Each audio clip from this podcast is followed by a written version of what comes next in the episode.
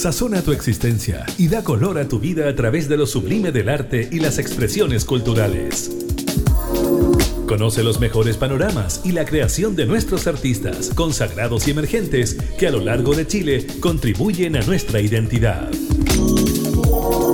Comienza Condimentos para el Alma, junto a la periodista Karin Schlegel.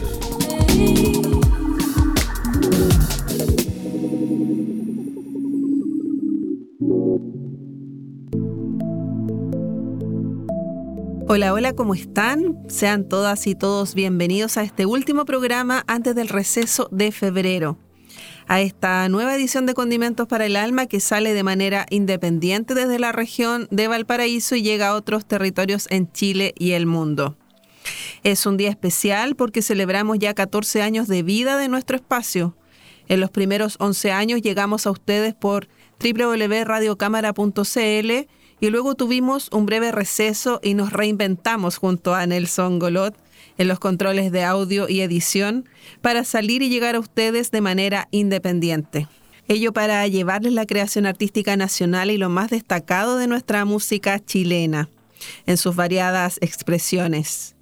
Ya en estos tres años son más de 120 episodios que están disponibles todo gracias a Nelson, que es un gran compañero en este camino, que tiene mucha, mucha paciencia, pues las grabaciones las hacemos después de nuestras jornadas de trabajo, a veces en horarios nocturnos, y siempre hay problemas en la conexión por problemas de Internet. Hoy vamos a revisar lo más destacado de este último año porque estamos celebrando el aniversario número 14, como les decía, de Condimentos para el Alma. También estamos felices de estar en Spotify y saber que en todo Chile nos escuchan, pero más en las regiones metropolitana, Valparaíso, Biobío, Los Lagos y O'Higgins. Mientras que más allá de nuestras fronteras llegamos a todos los continentes, pero principalmente nos siguen en países como Estados Unidos, Alemania, Argentina y Colombia. Así que comencemos este recorrido con lo más destacado de 2023 y revisemos lo más escuchado de Condimentos para el Alma en este aniversario número 14. El programa con más escuchas, por lejos, es la dupla musical chileno-argentina de Catalina Jordán y Juan Vila, con su disco Antú Los Dos Tiempos, que grabaron junto al ensamble Siglo XX de Valparaíso dirigido por Gonzalo Venegas. Esta es una propuesta que busca una música popular contemporánea. El músico y compositor argentino Juan Vila, que además es filósofo y docente, nos explica cómo surgió la idea de integrar la música docta, lo que ocurrió luego de que ganaran juntos a Catalina un fondo de la música para desarrollar talleres y conciertos didácticos en Santiago y Valparaíso. Y un poquito conversando entre los tres, surgió la idea de eh, de hacer algunos arreglos de algunas canciones de ese disco para los chicos de la matriz. Y así fue que empezó primero como una propuesta de integración entre la música orquestal y la música latinoamericana. Y un tiempo después surgió la idea de, presentar un proyecto para directamente eh, no orquestar canciones eh, eh, a, modo de un ornamento musical, sino directamente pensar las músicas desde el vamos con una instrumentación que, sea, que utilice tanto los recursos de la música latinoamericana como de la música clásica, o la música docta, mejor dicho. Entonces ahí surgió esta idea de hacer Antú los dos tiempos, ¿no? A partir de ese año. A su vez, la compositora y música chilena Catalina Jordán nos explicó que la innovación de este trabajo fue componer para la fusión de instrumentos doctos y prehispánicos y no pensando en una orquestación clásica tradicional. Pero yo creo que lo que nosotros hicimos eh, un poco fue componer o, crear los arreglos a partir de esta como nueva agrupación que incluía toda esa instrumentación. No sé si me explico como la diferencia, porque hay otros compositores que hacen como obras inspiradas en, Latinoamérica, pero con la, orquesta sinfónica típica, digamos. Nosotros lo hicimos pensando en mezclar esas dos como agrupaciones instrumentales y además incluimos instrumentos que, algunos de origen prehispánico que tampoco están habitualmente en, esas, en esos conjuntos. Entonces ahí fue un, desafío importante, interesante que, que tuvimos que trabajar con Juan. Mientras Gonzalo Venegas del ensamble Siglo XX de Valparaíso consideró enriquecedor componer con músicos que vienen de otros lenguajes y formas interpretativas como el folclore, con una mirada a futuro. El ensamble siglo XX es una, llamémosle una pequeña orquesta, una orquesta de cámara, un ensamble de cámara, donde nos encontramos con un quinteto de cuerdas, violín, cello, viola, contrabajo. Tenemos eh, maderas que son la flauta traversa, clarinete, la percusión sinfónica, timbales, platillos, etcétera y, piano, y piano también, como un elemento también que, que, ayuda también a, generar también un, timbre mucho más, más rico, más amplio. Entonces yo creo que ahí está un poco el, tema, cómo, cómo, ocupar esa paleta de instrumentos y también vincularlos al, a lo que tiene que ver con, con los lenguajes actuales, ¿no? tal como decía muy bien Juan, la, música, la música o sea, la creación, la creación eh, siempre tiene que ver también con, el romper, ¿no? romper un poquito eh, para poder ir avanzando, ¿no? Y en términos de, la música actual, eh, evidentemente aparecen nuevos elementos y nosotros hablamos, por ejemplo, de lo que son las técnicas extendidas, es que ya los instrumentos no necesariamente suenan de la manera que tú conoces naturalmente, ¿no? Sino se, ya el, el pegarle a un instrumento, ocupar el instrumento fuera de su rango natural, todos son aportes a nuevas sonoridades y a combinaciones timbrísticas. Un saludo para Catalina Jordán, Juan Vila y Gonzalo Venegas por este gran trabajo Antú los dos tiempos. Escuchamos ahora Desierto, que es una composición de Catalina inspirada en el altiplano andino. La que va por del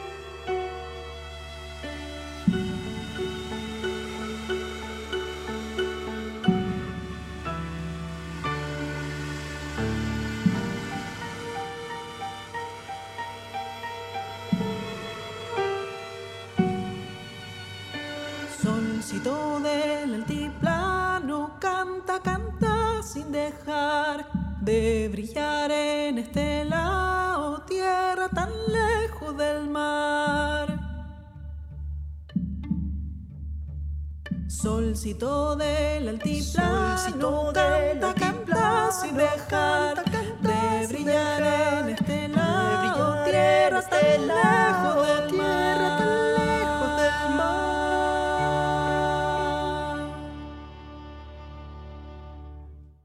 soy del alto salar, bajé del cielo una vez, sol y lucero seré, ayudar a recordar.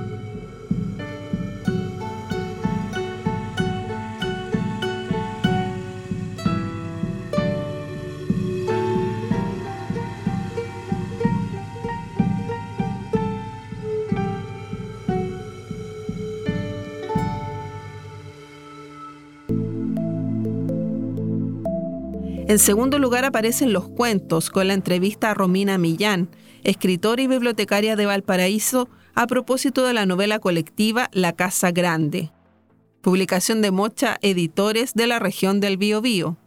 El libro nació de una idea de Iván Monsalves que reunió mujeres de distintas regiones y de escritura diversa. Ello para narrar la historia de mujeres que se fugaron de la cárcel de Concepción durante el terremoto de 1960.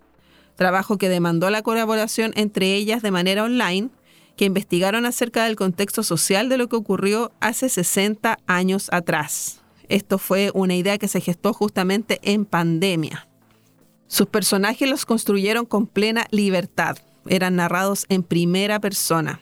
Así nos explicó Romina Millán sobre el desafío que implicó, en su caso, narrar la historia de una mujer dedicada a hacer abortos. Eh, en mi caso, que mi personaje hace abortos, eh, tuve que leer entrevistas de mujeres, bueno, entrevistas actuales, de mujeres que hacían aborto o se hicieron un aborto o estuvieron presas. Y uno de los textos que más me ayudó fue uno que se llamaba Yo cambié de opinión, que eran mujeres que estaban a favor del aborto y después de haber pasado por un aborto, de haber visto un aborto, estaban en contra. Y al revés también, mujeres que estaban en contra de un aborto y por haber vivido una situación cercana o, o ellas mismas, llegaban a estar a favor del aborto. Entonces, como porque de, ninguna manera quería yo demonizar la situación. Claro, y eso yo te decía que, como que lo logra súper bien, porque uno logra entender lo que pasa por la cabeza de la, de la que ayuda a hacer el aborto, como de las que se hacen un aborto. Y eso como que queda muy bien ahí expresado en, el, en, ese cuento. Claro, yo no, no quería eh, hacer una apología al respecto ni nada por el estilo, pero como como te digo, no quería demonizarlo. Quería que fuera, pucha, esto es lo que me tocó vivir, esto es lo que yo sé hacer y desgraciadamente es ilegal y, me pasó. Pero no tampoco castigarla, tampoco que al final ella recibiera un castigo por lo que hacía, sino que es lo que es nomás sin un juicio. Eh, hice, hice un esfuerzo, la verdad que hice un esfuerzo porque me costó harto, eh, no hacer un juicio con respecto a lo que estaba pasando. Y traté de que fuera lo más neutro. La Casa Grande es una novela muy interesante, muy ágil, rápida de leer, de fácil lenguaje. Se las recomiendo. Además, el mensaje que nos deja es que muchas veces no se elige la realidad que nos toca vivir y lo difícil que eso conlleva.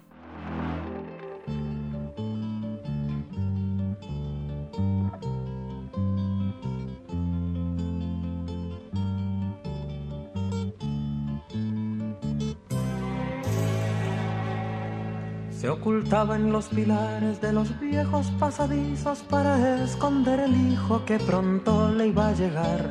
Fue difícil esconder en un pobre delantal los tres meses de más. Y salía del colegio con un siete en la libreta y en el vientre una cometa que pronto querrá volar. Y se iba a caminar y se iba a preguntar por las calles sin final. Y se fue a donde un cura quien le dijo era pecado y muy pronto un abogado le habló de lo legal.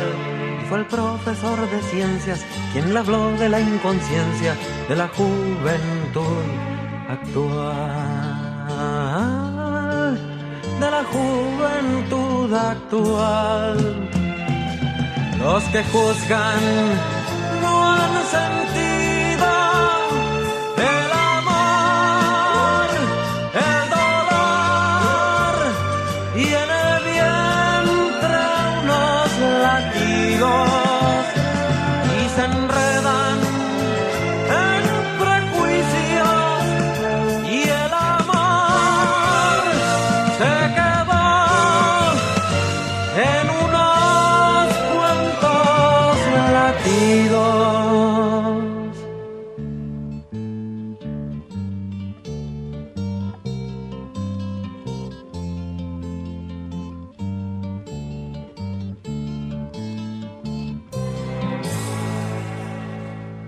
sobraron los consejos que le hablaban de pastillas de una vieja mujercilla que el trabajo lo hace bien. No faltó la buena amiga, esa amiga entre comillas que le dio una dirección. Y salió desde el colegio en una fría mañana cuando la vieja campana aún no daba su talán. Mientras el profe de ciencias hablaba de la inconsciencia de la juventud actual. Cuando agosto era 21 la encontraron boca arriba con la mirada perdida y su viejo delantal y en el bolso de colegio dibujado un corazón que decía tú y yo. Que decía tú y yo. Los que juzgan no han sentido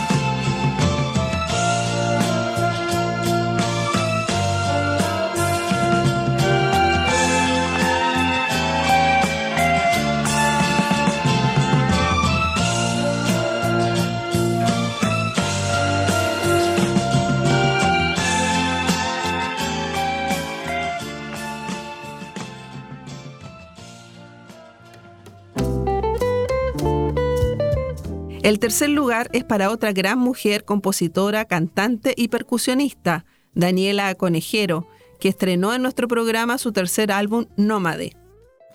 Con más de 20 años en la música, Daniela tiene la influencia del viaje en su vida. Ahora está radicada en Frutillar, región de los lagos. Paisajes, entorno y maternidad que influenciaron este trabajo, que es una propuesta cinematográfica que invita a viajar.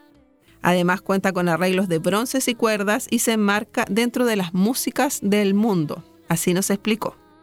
Bueno, justamente, está desde principio a fin este disco está pensado como un viaje y, al denominarlo ya Nómade, nació Nómade, porque como te conté, partimos grabándolo en Santiago y terminamos grabándolo acá en el sur, después la, la mezcla se hizo en Santiago y después el máster se hizo en Brasil y eso también permite que la música viaje. Ahí eh, participaron músicos y músicas también de distintos lugares.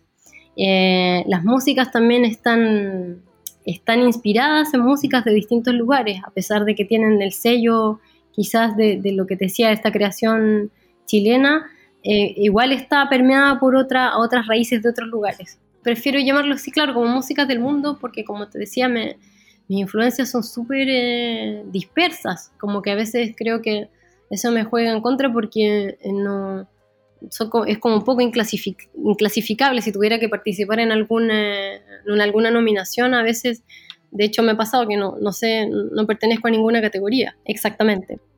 Seguimos ahora con el tema caballito de agua que Daniela Conejero dedicó a su hijo pequeño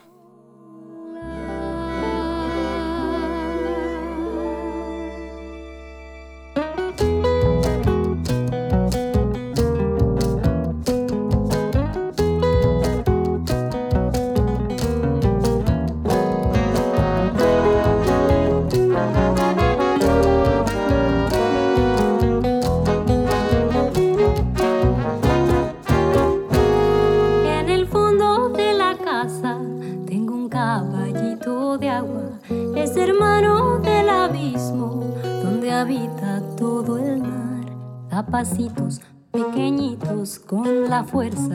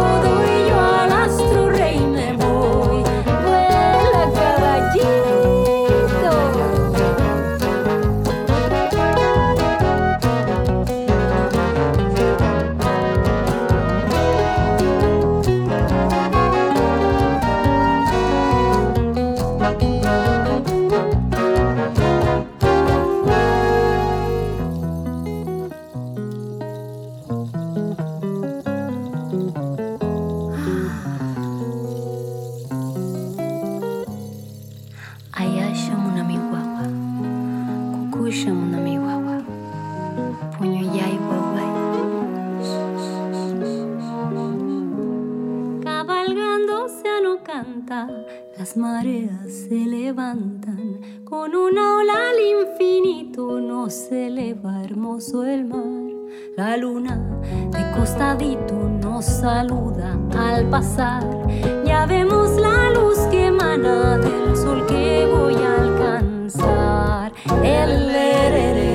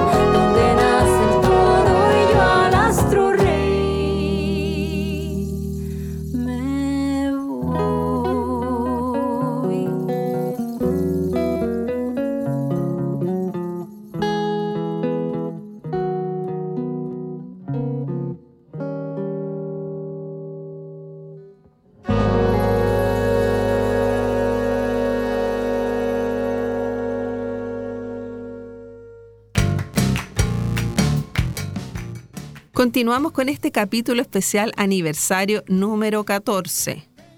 Durante junio conocimos el trabajo coordinado de la Asamblea Autoconvocada de Trabajadoras y Trabajadores de la Música de Valparaíso, MUSA. En ese momento estaban organizando el evento artístico Ritos del Sur para celebrar el Año Nuevo de los pueblos originarios de nuestro hemisferio sur.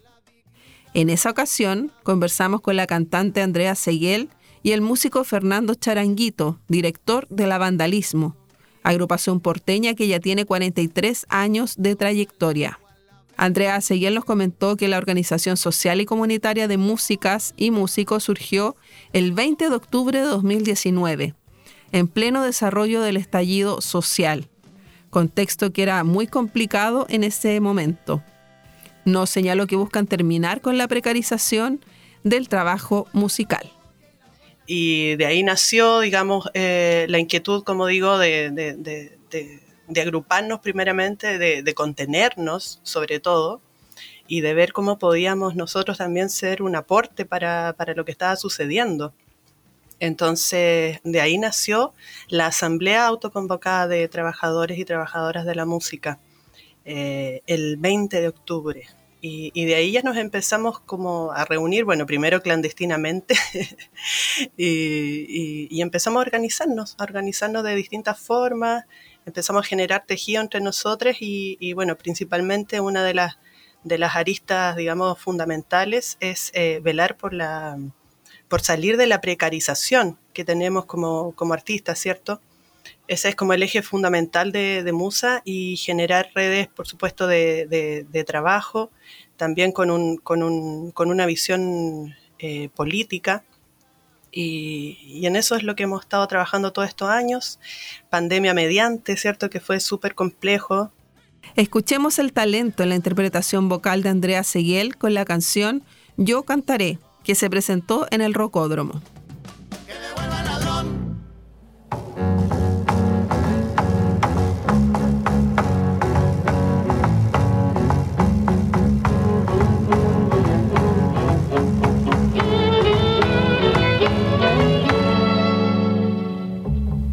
Ay, esta tierrita mía presa de tanto dolor.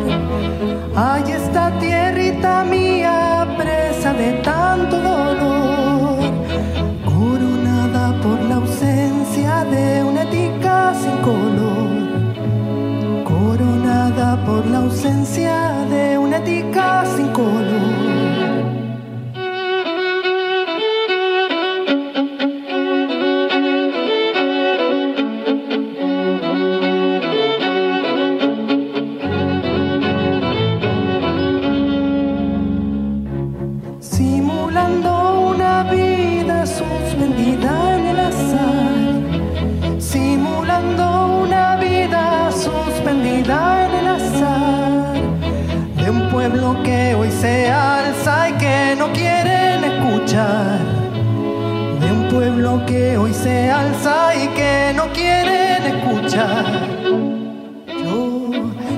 Cantaré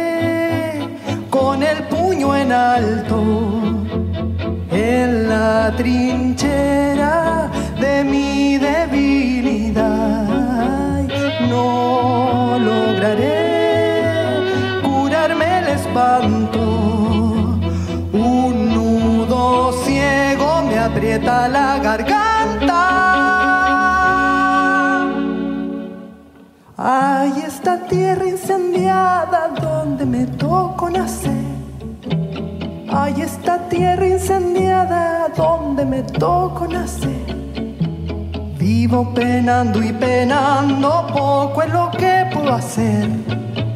Vivo penando y penando, poco es lo que puedo hacer.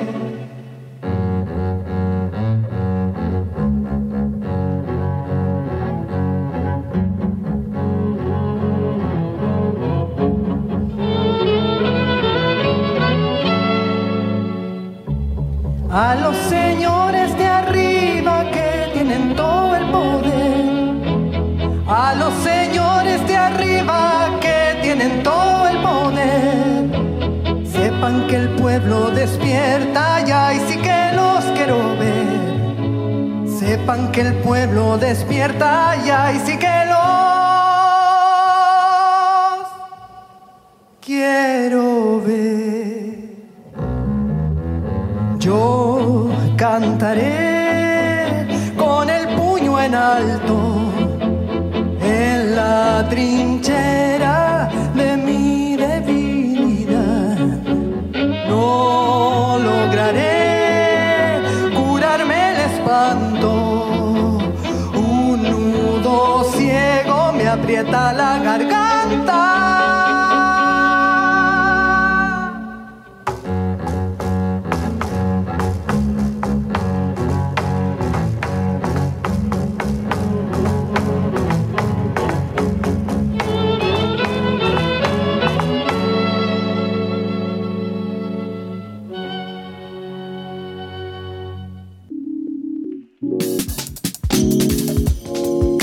Estamos escuchando Condimentos para el Alma.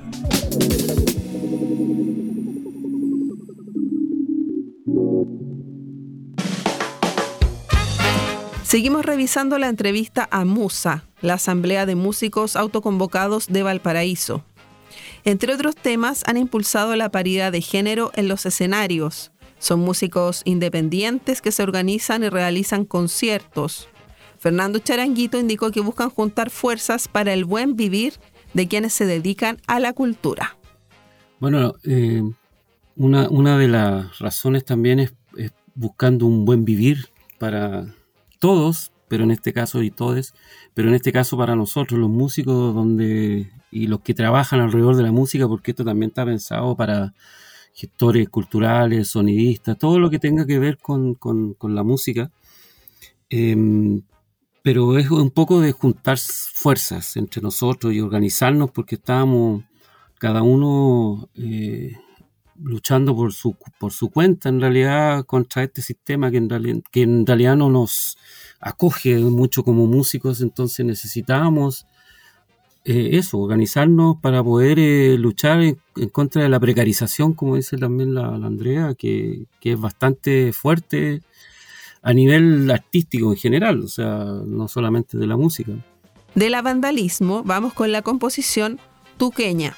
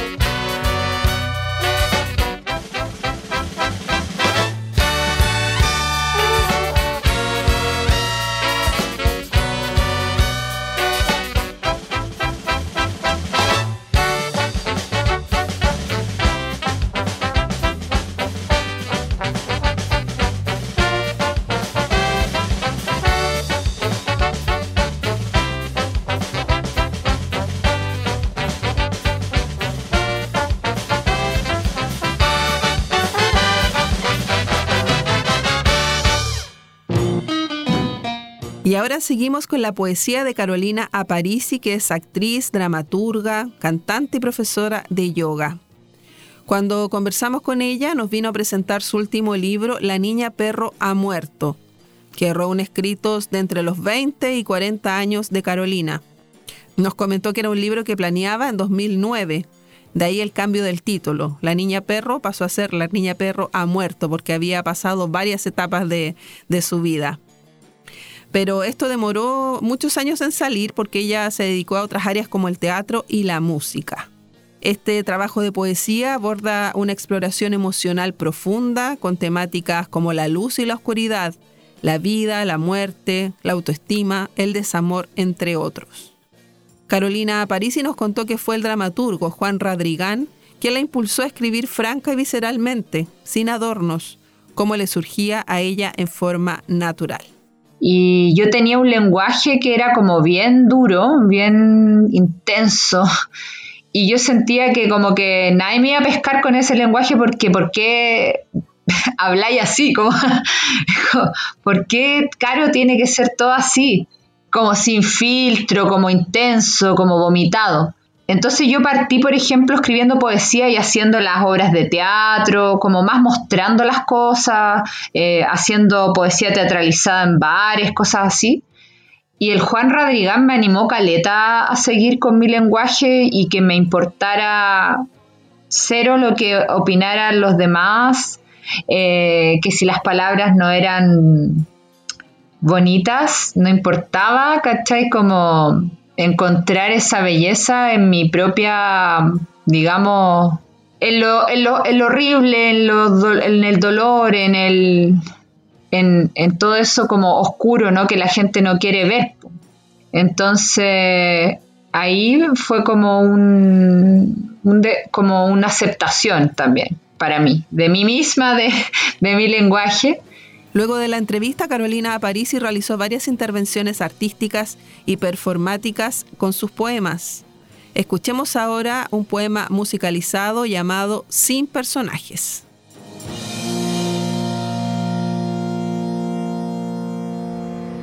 sentir la inmaterialidad, dejar de cargar un nombre o un oficio, dejar de cargar un cuerpo, un sexo, dejar de cargar etiquetas, dejar de permitir que me definan como esto o aquello, dejar de autodefinirme, acabar con definiciones, nombres y palabras que nos separan.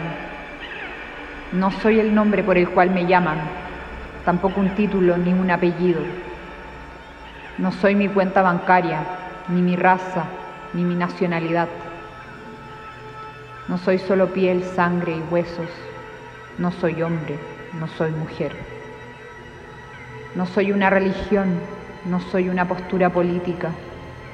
No soy un objeto, tampoco una idealización. No soy mi mente, ni mis logros, ni mis prejuicios. No soy culpable ni inocente. No soy el verdugo ni la víctima. No soy la educación que recibí a la fuerza, ni las mentiras que dispararon en mi cabeza y en mi corazón desde el primer momento en que pude comunicarme con otro. Todo se fragmenta, se confunde, se nubla y siguen sonando los disparos, las bombas, los llantos, los gritos silenciosos bajo el mar los gritos de nuestras almas que nos ruegan por un descanso de tanta mierda, que nos ruegan por amor. No soy un estado civil o un número con puntos, y guiones en una tarjeta plástica que lleva impresa mi foto. No soy una nacionalidad ni un perfil en una red social. No soy mis errores ni mis aciertos. No soy nada de lo que este mundo se esfuerza por sostener no soy la musa que te inspira, ni la que te clavó el cuchillo por la espalda. No soy tu enemiga ni tu competencia. No soy tu madre ni tu padre. Solo soy esa brisa que entra por la ventana en las mañanas. La luz rojiza de la tarde. La oscuridad de una noche sin luna. Soy tú y el canto de las gaviotas. Soy tú y la sensación de la certeza. Soy tú cuando nos miramos de frente sintiéndonos, perdonándonos. Nos hemos vestido con tantos trajes y hemos jugado a ser tantos personajes. ¿Me has olvidado? Condimentos para el alma. Continuamos esta revisión aniversario número 14 con lo más destacado del último año. Sin duda las mujeres se imponen nuevamente en esta revisión y la escritura es un tema importante desde sus diversas expresiones, cuento, poesía e investigación. Otra destacada invitada nos vino a presentar su libro Asmapu, aportes de la filosofía mapuche para el cuidado del Lof y la madre tierra. Hablamos de la destacada lingüista y académica de la USACH, Elisa Loncón, que además tuvo el honor de presidir la Convención Constitucional. Sobre su libro nos comentó lo difícil que es entender desde la mirada occidental una filosofía de los pueblos originarios. Explicó que se reconoce una epistemología y ontología mapuche que no fija al ser humano como ser único y superior. La filosofía reconoce que hay una ontología propia, reconoce que hay eh, una epistemología también diferente. Cuando nosotros eh, aquí hablamos de que tenemos una ontología propia, es que esta ontología mapuche reconoce, no solo reconoce la existencia del ser eh, humano como el ser único, sino que existe junto a los seres humanos otros seres no humanos entonces, esa es la diferencia ontológica con la cultura occidental. Para la cultura occidental el ser es el ser humano. Es el centro, claro, de, todo. Eh, y claro, y para las culturas originarias eh, interactuamos con los seres, somos los humanos, también interactuamos con los no humanos. En el tema epistemológico, eh, el sentido de, de por qué el tema del conocimiento para nosotros busca, tiene un sentido y ese sentido es reproducir esa forma de entendernos colectivamente y de entendernos con la naturaleza. Entonces, el, mismo sentido del conocimiento reproduce esta visión que se conoce, se aprende, se enseña, em, manteniendo siempre esta mirada de que está la naturaleza, está la, ontología eh, del otro y en este contexto es que tenemos que aprender a convivir, a respetarnos, a reconocer todas las vidas. Sin duda es una mirada que aporta a lo que estamos viviendo actualmente. Obviamente le preguntamos sobre la labor también de la Convención Constitucional. Nos comentó que pese al avance logrado, es una semilla que hay que cosechar más adelante hubo avance, hubo avance, hay que reconocer que hubo avance, porque por primera vez mujeres y hombres nos sentamos a pensar un Chile y también por primera vez eh, con pueblos indígenas, escaños reservados, y nos incluimos todo para pensar un Chile unido en su diversidad. Esa experiencia es imborrable. Es única además. Es única y por otro lado avanzamos porque plasmamos ese, ese sueño en un texto escrito para responder a las necesidades que tenemos hoy día en el siglo XXI.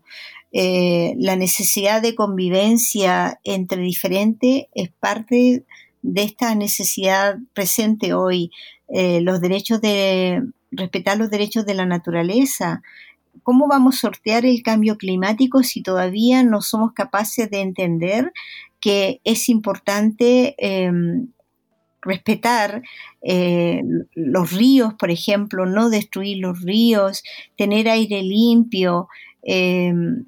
Eh, hemos tenido los incendios forestales que lamentamos mucha muerte eh, de animales, de personas y casas destruidas. entonces, ¿qué nos exige esta época? Una conciencia distinta frente a la convivencia con el otro, pero una conciencia distinta de cuidado y de protección de la madre tierra. Eh, y eso, eh, ese, ese, debate lo hicimos y lo plasmamos y lo, lo, lo, pusimos dentro de esa propuesta de nueva constitución. Entonces yo asumo de que esos aportes los sembramos, eh, y es una siembra que en algún momento tenemos que cosechar. Elisa Aloncón es una mujer extraordinaria, recibe el cariño de la gente y ella se siente muy agradecida por todo el respeto que le manifiestan muchas personas a la labor que ella cumplió en la Convención Constitucional. Recordemos que fue la primera mujer mapuche en asumir un cargo de tanta relevancia, así que eso lo agradece mucho. Yo la he visto en varios seminarios, talleres, presentando sus libros y realmente es muy interesante cómo ella se desempeña, cómo ella verbaliza todas sus, demandas, su historia. Les recomiendo volver a escuchar esta entrevista del mes de abril de 2023. Hablamos también temas como el cambio climático y la lengua como un derecho humano, entre otras materias. Y también conocimos otras dos publicaciones, su autobiografía Tlayenco, El eco de la cascada, y la investigación colonialismo cultural sobre la pérdida del mapudungún en alumnos de escuelas pehuenches, donde existe educación intercultural bilingüe. Eso es lo preocupante. Y ahora seguimos con el canto de tradición oral, porque conversamos con el músico de Pirque, Alfonso Ureta. Escuchamos su disco A lo humano y lo divino, volumen 1, de 2020. Ya sacó uno nuevo en este 2023, el volumen 2. Y abordamos el contenido de su libro El guitarrón chileno en el canto a lo poeta, de Ediciones Universidad Católica 2022. Son casi 20 años dedicados al estudio del instrumento y de aprender de otros maestros y en terreno. Esto de generación en generación se aprende este canto a lo poeta. Escuchemos a Alfonso Ureta sobre este método pedagógico que desarrolla para aprender la interpretación del guitarrón chileno. Y el libro va acompañado con, una, con unas cápsulas audiovisuales, entonces ahí eh, va un poquito también la oralidad, aunque sea a distancia en grabación, pero también voy explicando paso a paso, cara a cara, ¿no es cierto?, a través de una pantalla, pero, pero mirando los ojos, eh, eh, cómo partir a tocar el guitarrón desde nivel cero hasta un nivel intermedio. Esto, esto igual, este documento, quiero ser preciso, es un documento de, aproximación e iniciación que lo considero que está bastante completo pero eh, no es suficiente para la persona, por ejemplo, que se quiera eh, dedicar o profundizar, por decirlo así, en la disciplina tanto del guitarrón como del canto lo poeta. Para partir está súper bueno referencia, yo me, centro harto en la técnica de ejecución, ¿no, es cierto? Una cosa como más musical, más académica. Por otro lado está la investigación, donde un poco hablo de la historia, los supuestos orígenes y pongo en contexto todo esto, tratando de explicar la música, la poesía, la conmovisión, todo.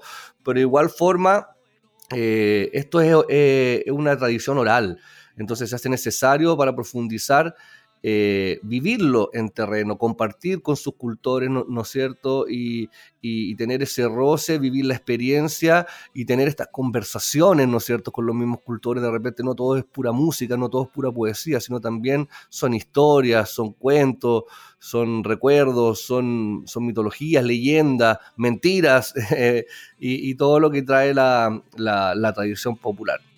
De Alfonso Ureta seguimos con Por Gualmapu, en el canto al humano y por Apocalipsis en el canto a lo divino.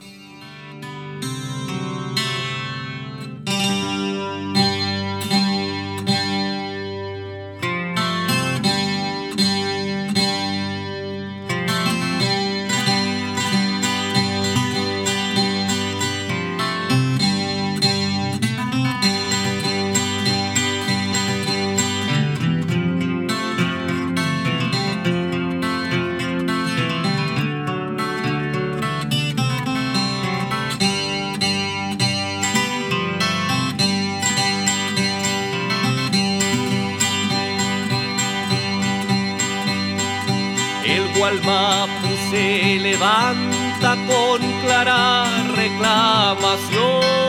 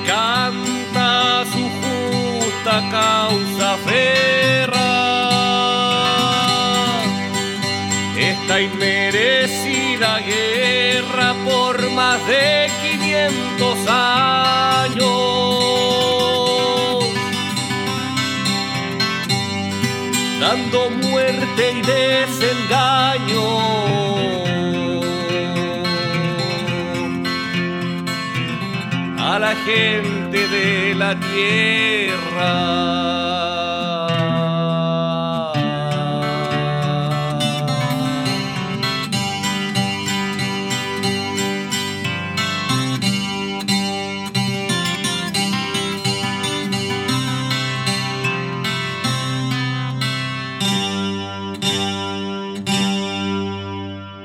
Condimentos para el alma.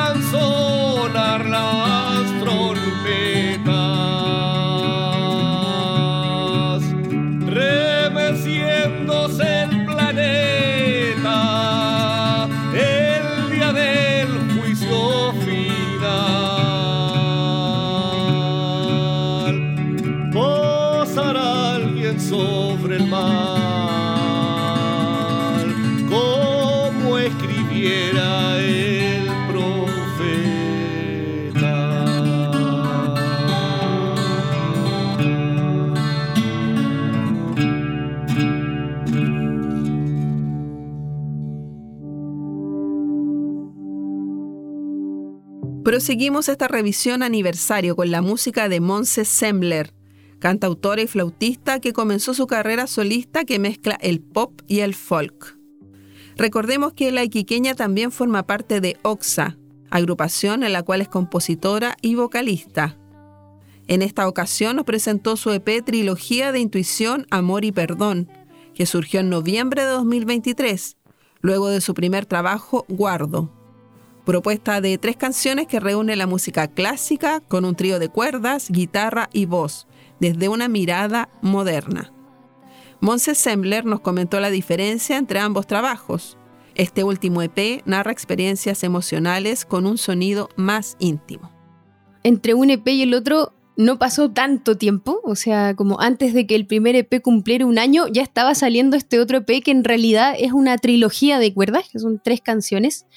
Y creo que la principal evolución o, o también diferencia es que yo me quise, como se dice, casar con un concepto en este segundo EP. El primero era súper diverso, como te decía, canciones a voz y, piano, otra con cuerdas, otras con batería y banda completa. Y en este segundo EP quise así como quiero un trío de cuerdas, voz y guitarra de nylon, así como... Y si es que voces de armonía, por ahí poquito. Entonces, eso creo que, que como que tomé la decisión, que igual es difícil porque uno en la creación a veces se va por varios lados, varios caminos, lo cual me gusta, pero esta vez me puse el desafío de comprometerme con un color, con un sonido. De Monse Sembler escuchamos Aurora, de su EP Trilogía de Intuición, Amor y Perdón.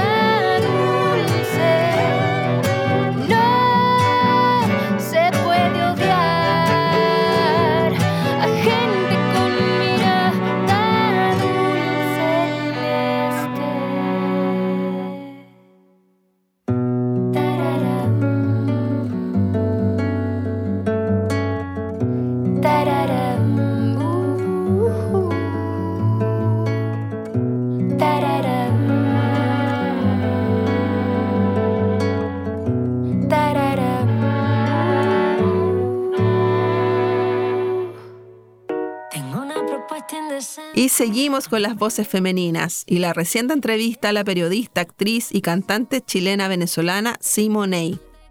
Recordemos que se hizo conocida en el programa de Talento Rojo y además es conductora de la señal internacional de TVN. Simonei, que lleva más de 20 años en Chile, nos comentó que siempre en su música destaca la temática de la mujer, empoderada y valiente. Y nos explicó que sus composiciones dan un giro constante y nos comenta la inspiración más reciente de sus últimos temas.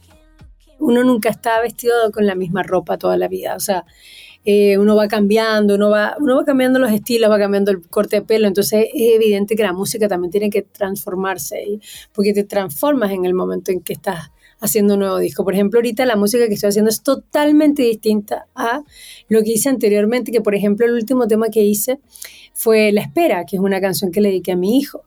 Tengo una canción para mi esposo y otra para mi hijo, no se puede quedar atrás. para León. Claro, para León. Y La Espera es un tema muy, muy pop indie. Eh, de ahí a saltar a lo que estoy haciendo ahora es como, imagínate, el chico con el que trabajo, que es un genio, él trabaja para Marcianeque, Pailita, para todos estos cantantes que están ahorita súper en boga.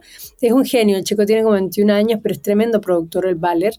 Em, y nada, es otro trabajo. Yo, yo soy compositora, entonces a mí siempre por lo general, por lo general yo propongo las canciones, pero con el Valer trabajamos en base a sus beats, él me manda beats y yo ahí elijo y, y sobre eso me monto. Es como ser surfista y surfear, entonces tú te dan la ola y tú la, la montas de alguna manera. Y así me pasa un poco con la música. Y ha sido maravilloso. Me, me encanta lo que. Estoy como contenta con lo que estoy haciendo ahora. Eh, eh, el resultado me está gustando, la sonoridad me está gustando. Estoy tratando, eso sí, de mantener como mi línea como artista, es decir, yo siempre de alguna manera estoy hablando de la mujer o de los temas que a nosotras nos atañen un poco más. Y del amor, eh, y también por ahí el tema social sí lo dejé un poco de lado porque se, se llama ciclo cupido, entonces estoy como bien metida en el amor, pero desde el punto de vista bien femenino, ¿no? Ahora suena lo más reciente de Simonei, el último sencillo que estrenó en nuestro programa el pasado 11 de enero. No lloro.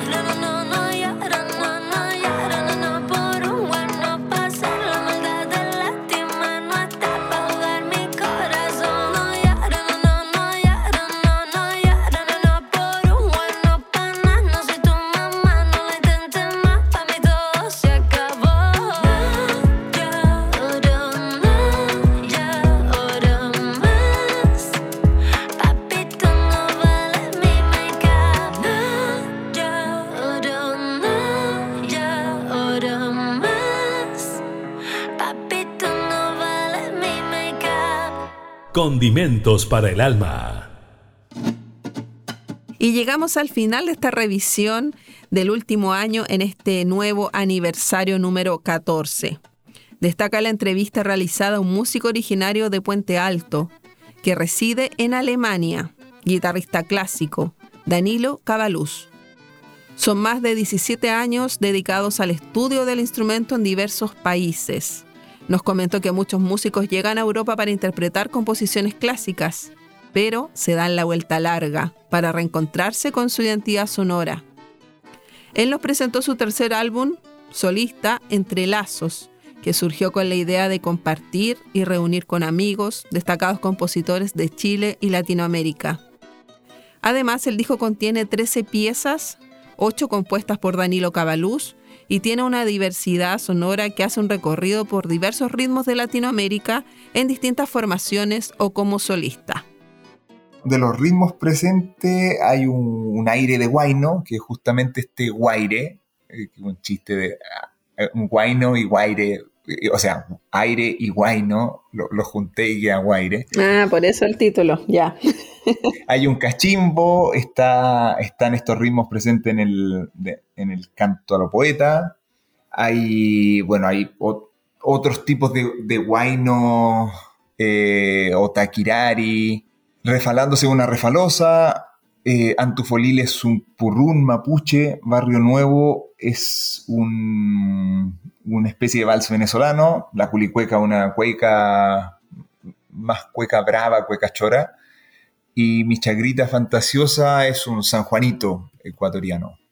Esos son, o sea, todas las piezas, lo único que se, repite creo que son dos guainos, eh, pero el resto son todos ritmos bastante diferentes.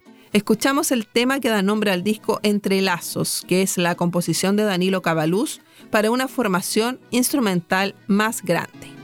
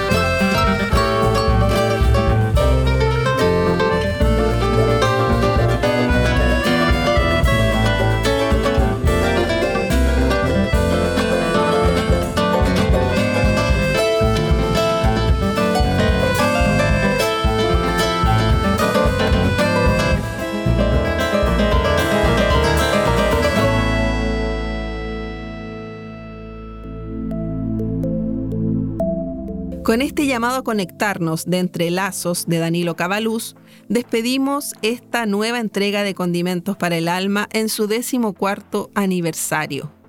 Junto a Nelson Golot, les damos las gracias por seguirnos, escucharnos y estar pendientes de la creación de nuestros artistas chilenos y chilenas. Recuerden recomendarnos y que pueden escuchar los 122 capítulos anteriores que están disponibles en Spotify. También estamos abiertos a que radios de todo el mundo puedan retransmitir nuestro podcast. Solo tienen que conectarse con nosotros a condimentos.alma.gmail.com condimentos.alma.gmail.com También quienes quieran mostrar su trabajo artístico pueden escribirnos a ese mismo mail. Bueno, y síganos en redes sociales, estamos en Instagram, búsquenos, así que para que esté pendiente de todas las novedades que tenemos en cada uno de nuestros capítulos. Como les decía, junto a Nelson Golot, nos despedimos para reencontrarnos en marzo con más energía y motivación porque se viene un gran 2024. Un abrazo gigante a todas y todos.